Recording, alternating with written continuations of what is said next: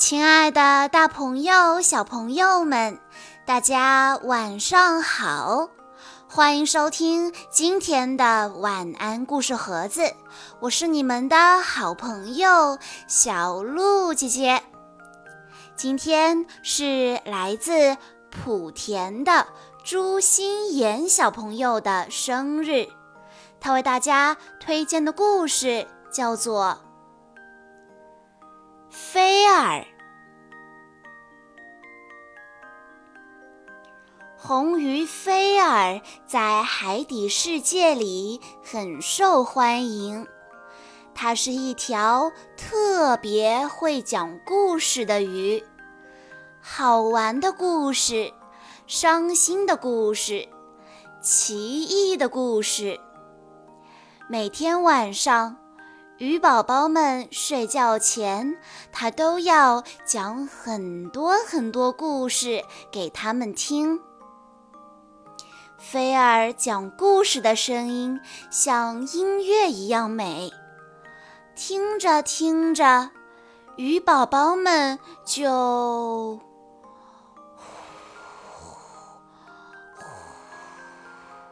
睡着了。不知不觉地进入了甜甜的梦乡。菲儿，谢谢你啦！宝宝们睡得那么香甜，可多亏了你呢。鱼妈妈们都来感谢菲儿。菲儿说：“没什么，真没什么。”说着，他就躲进了摇曳的水草里。总是孤零零的，菲儿不寂寞吗？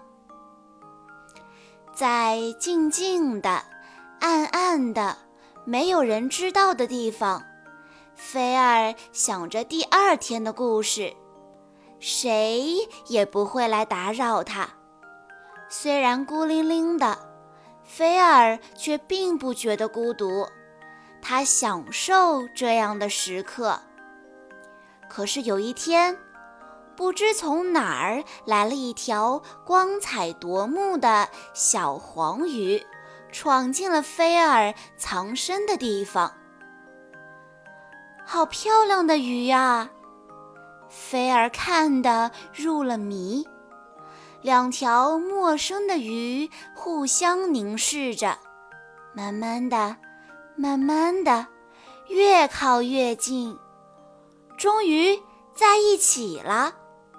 它们嘴碰嘴的互相打招呼，久久没有分开。那天晚上，在宽大的水草叶子上。两条鱼一起进入了梦乡。从睡梦中醒来，菲儿又变成孤零零的了。第一次品尝到孤独的苦涩，他很难过。小黄鱼到哪里去了呢？昨天的事，难道是一个梦吗？不过。叶子上留下了很多闪闪发光的圆圆的小颗粒，菲儿小心翼翼地把那些小颗粒含在嘴里，去寻找小黄鱼。鱼妈妈们跟菲儿打招呼：“早上好啊，菲儿。”可是菲儿默默的，一句话也不说就游走了。大家都感到很奇怪，菲儿怎么了？喂，菲儿，菲儿，你要去哪儿呀？这可真少见呀，菲儿。海马们纷纷问道。可是菲儿还是一句话都不说。哎呦，哎呀，小心点儿！螃蟹们气得涨红了脸，嚷嚷道：“好不容易搭起来的螃蟹金字塔被毁掉了。”可是菲儿一点儿都没有注意到是自己弄坏的。它摆摆尾巴游走了。不知不觉，菲儿来到了海底深处。忽然，有一个巨大的黑影在前面晃动，是鲨鱼。菲儿慌忙逃进了水草丛里。就这样，一天又一天，好像忘记了时间的存在。菲儿游啊游啊，不睡觉，不说话，也不吃饭。菲儿看上去瘦了很多，他满脑子都是小黄鱼。游着游着，菲儿突然发现自己回到了从前待的地方，他简直不敢相信自己的眼睛，真的是他。是自己一直在寻找的小黄鱼。菲儿正想说些什么，张了张嘴，可从嘴里出来的是很多很多的鱼宝宝。它们摇摇摆摆地从菲儿的嘴里涌出来，在水里游散开。从那天起。菲儿就不再是孤零零的了，他每时每刻都和小黄鱼在一起，被孩子们簇拥着，摆着尾巴游啊游啊。晚上，菲儿的故事会又开始了。今天会是什么故事呢？看。比以前多得多的鱼宝宝正迫不及待地等着呢。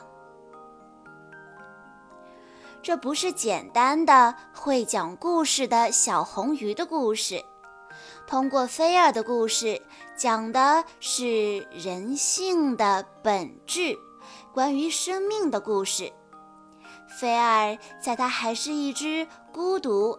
而很爱给别的鱼宝宝讲故事的一只小红鱼的时候，和当他找到了伴侣、有了自己的孩子的时候，形成了鲜明的对比。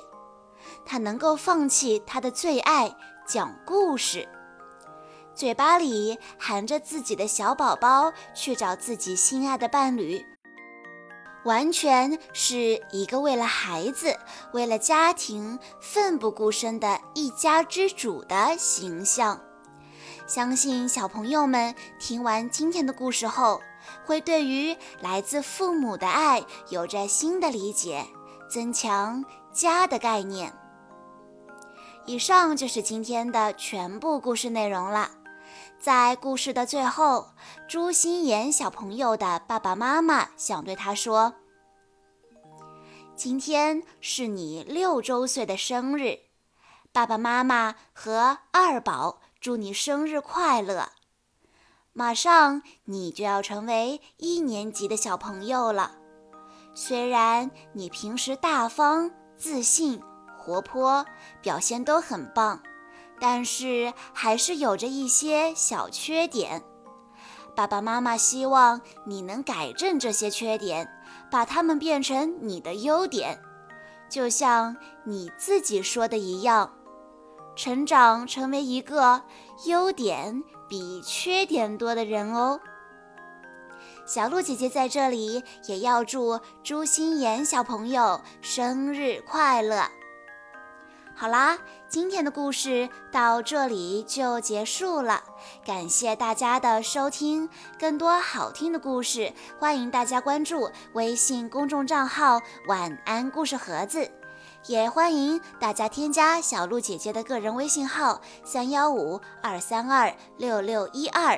我们下一期再见喽！